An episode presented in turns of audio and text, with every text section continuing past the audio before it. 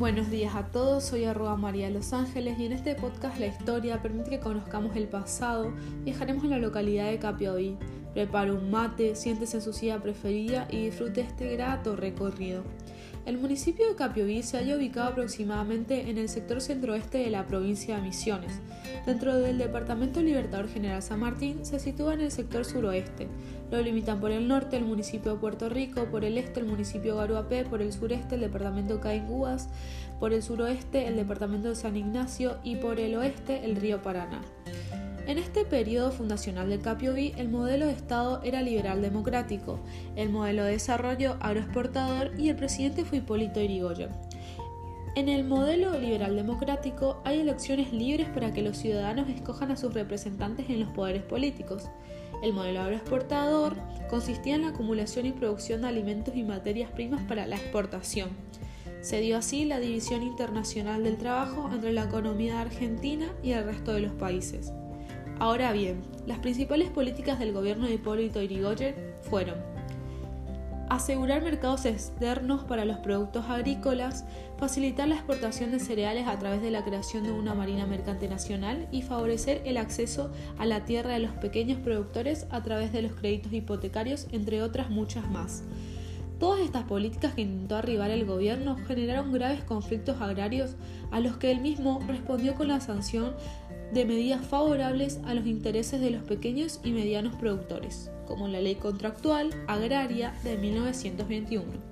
En cuanto a misiones, Guillermo Dol, militar argentino perteneciente a la Armada de su país, que alcanzó la jerarquía de teniente de navío, ocupó el cargo de gobernador del entonces Territorio Nacional de Misiones entre los años 1920 y 1922. Así también en Misiones se lleva a cabo la colonización privada que duró desde los años 1919 a 1940, en los cuales se le financiaba parcelas a pagar a alemanes procedentes de Brasil, Europa, eran franjas transversales a cursos de aguas de 25 a 50 hectáreas y practicaban la explotación agrícola familiar en cultivos perennes. Así también, en Misiones se da un gran crecimiento rural.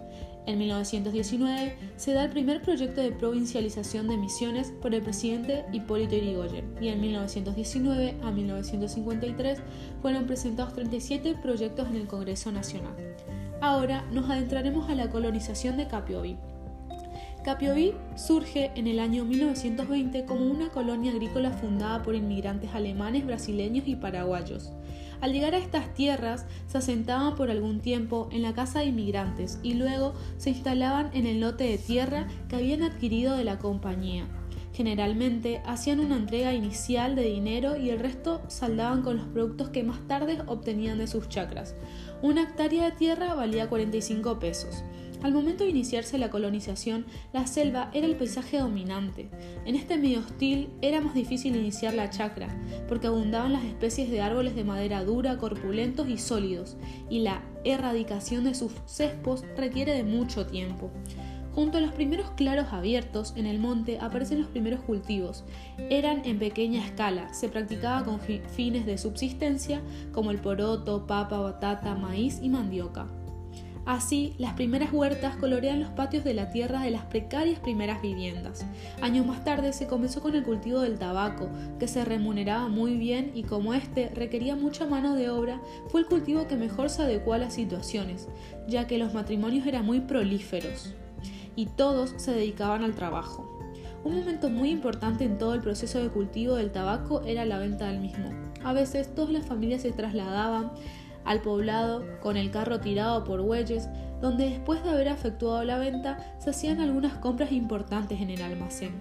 A fines de la década del 20 fue adquiriendo importancia el cultivo de la yerba mate. El primer y único barbacoa en Capiobí era del señor José Illensen, pero el primer secadero de yerba lo instaló el señor Enrique Riedmayer en Capiovicito. Continuaron con el cultivo del tún, cítricos y en la última instancia se incorporó la forestación de pinos, estos cultivos fueron la base de la expansión económica de las colonias.